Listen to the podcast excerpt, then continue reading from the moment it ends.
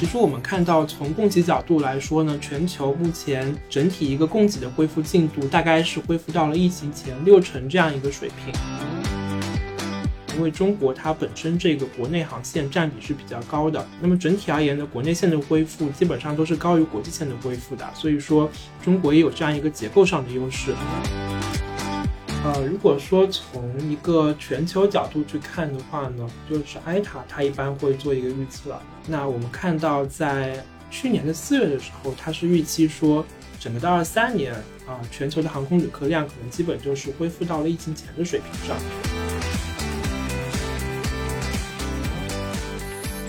大家好，欢迎收听中金研究院的播客，我是研究员左璇璇，我是研究员徐恩多。那疫情反反复复呢，也已经有了两年左右的时间，大家的生活和出行呢，都因此而受到了非常大的改变。今天呢，我们重点来聊一聊新冠疫情下的航空业。我们发现，其实航空板块呢，可以说是受本次疫情影响最大的一个板块之一了。跨国出行呢，也不仅仅只是影响到消费和旅游业，也关系到非常多海外同胞和海外留学同学的回家之旅。那么我们今天呢，请到的嘉宾是航空机场研究员吴奇坤，让我们欢迎他。啊，大家好，我是航空机场行业的分析师吴奇坤。那我们今天也想请教那个吴老师一些关于航空机场的问题哈。呃，我们看之前就是我们出了一个这个跟踪的报告，就是全球的跨国出行恢复到哪儿了？嗯，我想问一下，就是在疫情之前，我们一般会从几个方面来评估这个航空板块，然后疫情发生之后呢，又有哪几个方面呃受的影响比较大？呃，请您给我们讲解一下，谢谢。嗯，那航空板块的话呢，它传统而言其实是有四个比较大的影响因素。啊，那么在收入端的话呢，是客座率和票价啊；在成本端的话呢，主要是油价以及还有一个汇率的因素。那么我觉得这样一个框架，其实在疫情发生以来也还是适用的。但是大家的关注焦点可能会有所不同，因为在疫情发生后，我们其实看到行业的整个供需以及票价发生了一个比较大的变化。那么在现在这样一个修复阶段呢，其实我们觉得市场上更多关心的也是供需方面的一个改善。所以说，在这个阶段的话，我们会比较关注整个行业的供给和需求未来增长是如何的，以及票价会怎么样演绎。那么对于油价跟汇率呢，我们觉得也会影响到整个行业的盈利。但是目前大家对于这两个因素的关注度可能会相对来说偏弱一些。除了这四个因素之外的话，其实整体我觉得影响行业盈利的还有一个非常关键的因素，就是一个行业格局。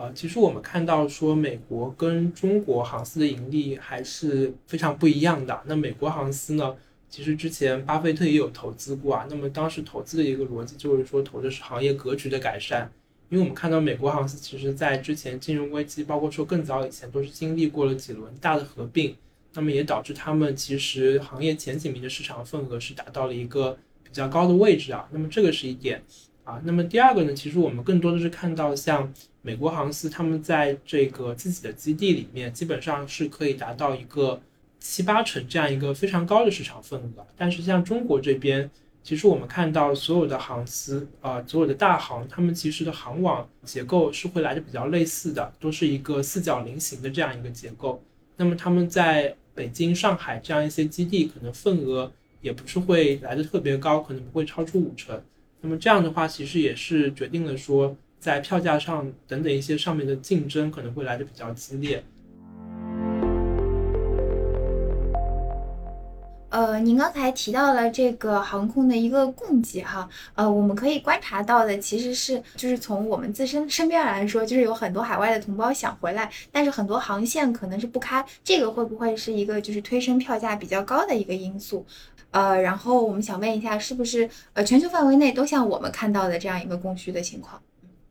呃，我们观察下来是这样，就是在一些入境防疫政策比较严格，或者说直接对于入境人数以及这个航班量进行了限制的国家，确实它整个票价会较疫情前会有一个比较明显的上升。那么我们跟踪航司的数据，他们现在国际线的票价水平其实是有疫情前的三到四倍。那么这个的话呢，我我觉得也是供给极端紧张下面的一个票价表现。那么对于一些供给没有进行限制的一些国家或者航线来说呢，其实我们观察到他们的航线相较于疫情前还是有一定幅度的下降的，其实更多是一个正常的供需关系所决定的。那我们从就是全球整体的情况来看，目前这个供给和需求的一个恢复的情况，大概是一个什么样的程度呢？然后分板块和分区域是不是会有一些不同的差异表现呢？对我们的话，其实是跟踪了 CAPA 的一个数据啊，也就是一个航空的数据库。那么呃，其实我们看到从供给角度来说呢，全球目前整体一个供给的恢复进度大概是恢复到了疫情前六成这样一个水平。那么呃，分区域看呢，其实也跟各个地方的这样一个呃隔离政策相关啊。我们看到其实。放开进程最快的是这个拉美跟啊这个北美这样一些地区，那么他们的这个供给呢是分别大概恢复到了疫情前的接近八成和七成这样一个水平。那么其次的话呢是欧洲、非洲等等一些国家啊，我们看到他们其实在之前整个恢复进度呢可能还会快于北美，但是啊到现在的话呢其实有所回落。那么这个也主要是因为去年年末奥密克戎引发了这样一个新一轮的疫情。那么首先的话呢，其实还是在这个非洲啊以及欧洲引起了一个比较大的疫情高峰，所以说我们看到它呃有一个比较明显的回落的。那么最低的呢还是这个亚太地区了，现在只有二零一九年同期的大概百分之二十五这个水平，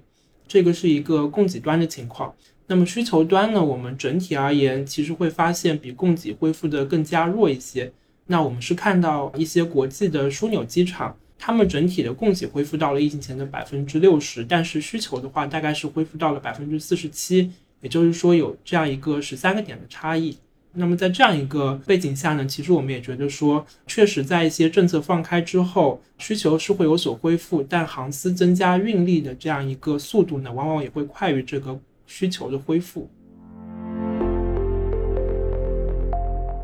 好的，呃，也像您刚才提到的，其实我们现在这个航空板块受疫情的影响会非常的大，但是我们看到，其实，在像亚太地区这些接种率比较高的地区，他们反而开放程度会比较低，反而像这个拉美啊，或者是北美这一块，他们接种率没有亚洲那么高，但是他们的开放率却比较高。我想就是从这个我们这个航空的板块可以出发问一下，原因是什么呢？您觉得？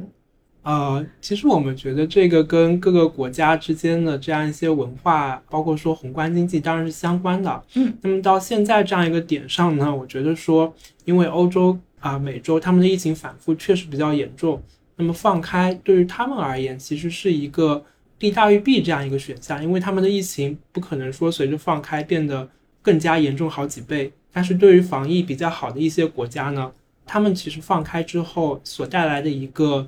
病例数增加，防疫成本上的增加，其实还是会一下子增长的比较快的。所以说，其实对于欧美国家而言，放开是一个偏向于只赢不输的政策。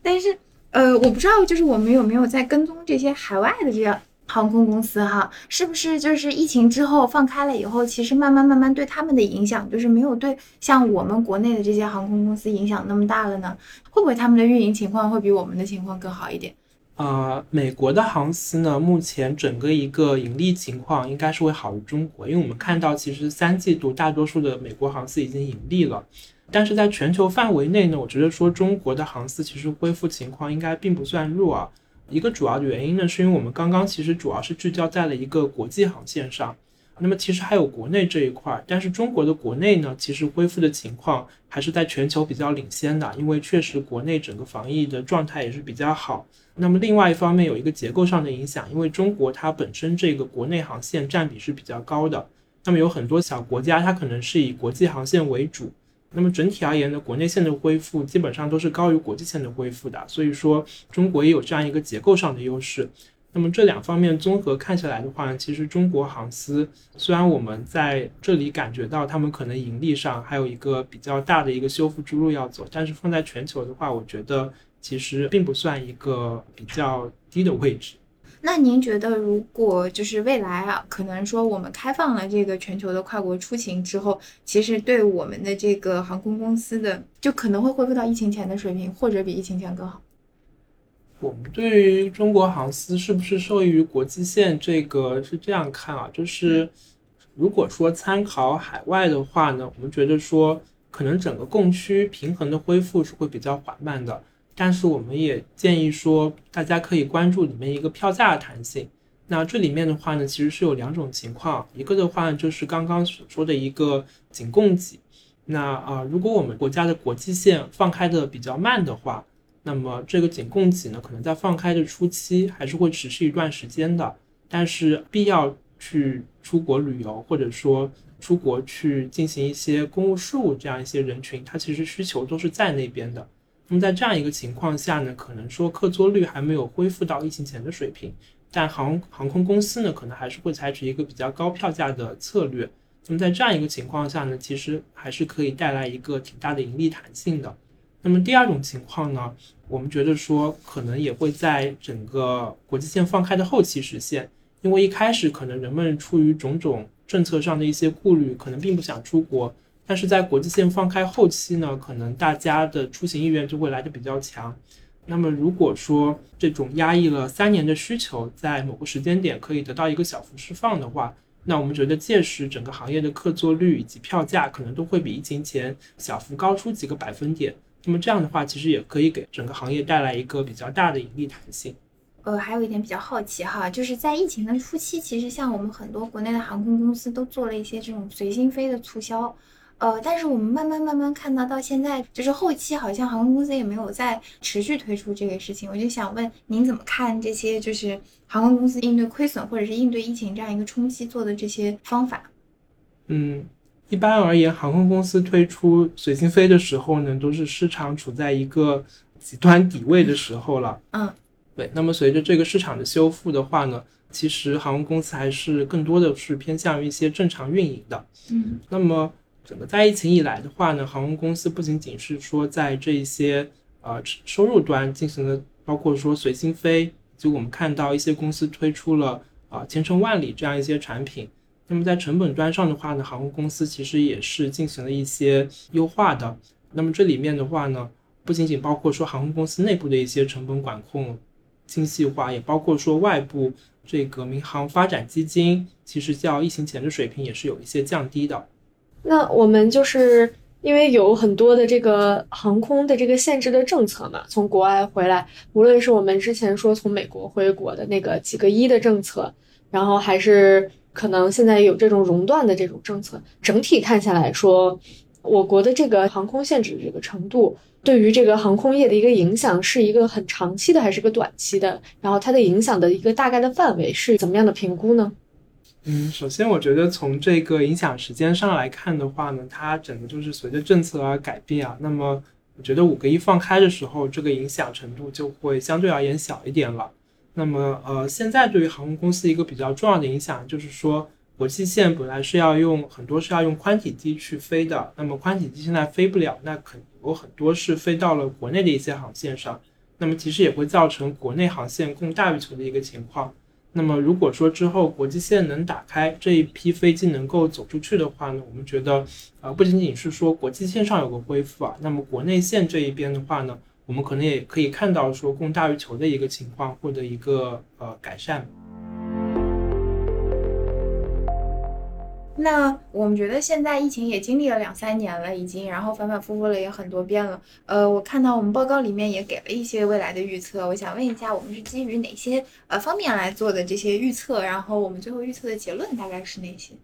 呃，如果说从一个全球角度去看的话呢？其实，一般航空业协会，也就是 ITA，它一般会做一个预测。嗯，那么它呃，一般每隔一段时间会做一个定期更新。那我们看到，在去年的四月的时候，它是预期说，整个到二三年啊，全球的航空旅客量可能基本就是恢复到了疫情前的水平上。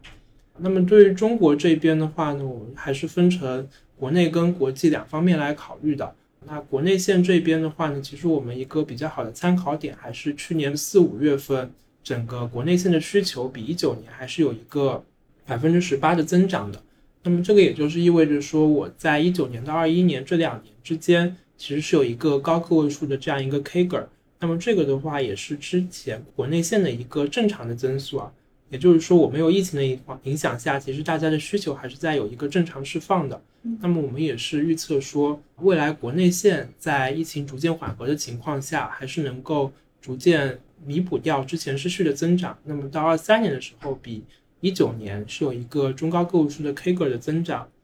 那国际线这边的话呢，确实会非常取决于这个国际线放开的进程啊。那我们目前预测的话呢，是今年国际线的需求是恢复到二零一九年的百分之二十，那明年的话呢是看到百分之八十这样。嗯，还有一个小的问题想请问一下哈，因为现在说可能全球的各个地方也不是完全同步在恢复的，那有没有哪些就是比较关键的一些 trigger、一些影响因素是可以快速加速这个复苏进程？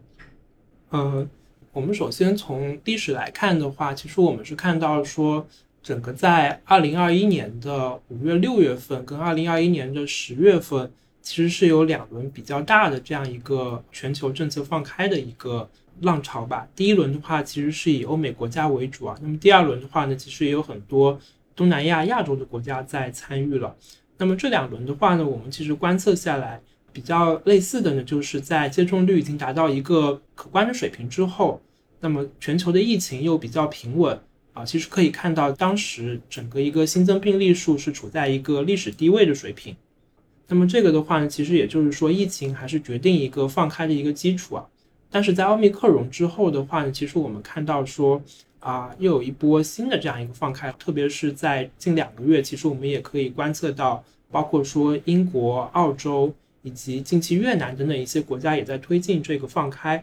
那么我们觉得说，虽然现在整个全球疫情处在一个呃历史高位，应该说，但是我们觉得。一方面，一部分国家的新增病例数已经开始见顶回落了。那么，另外一方面的话呢，有很多的证据显示，奥密克戎它所引发的这个症状可能更多的是一些轻症。那么，这个的话呢，其实也是给了很多国家一个信心去做一个放开。那包括说，在这个免疫基数跟这个治疗能力上，其实也是较之前几轮有一个比较大幅度的提升了。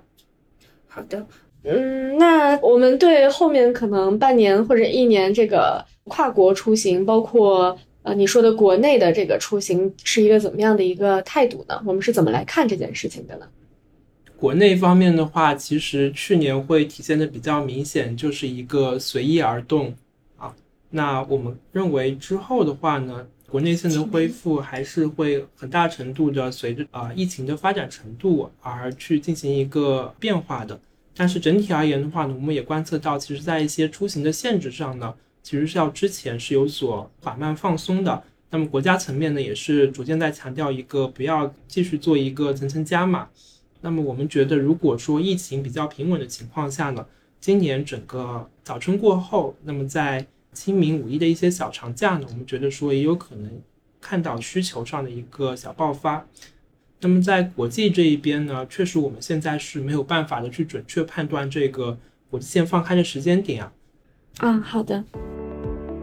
感谢吴锡坤今天为我们分享了呃全球跨国出行的一些考虑的因素，包括现阶段所处的进程，以及全球各个区域之间的一些差异。那我们后续也将继续关注这一话题。大家如果对于中金研究很感兴趣的话，可以关注我们中金点金和中金研究院的公众号。谢谢大家，谢谢大家。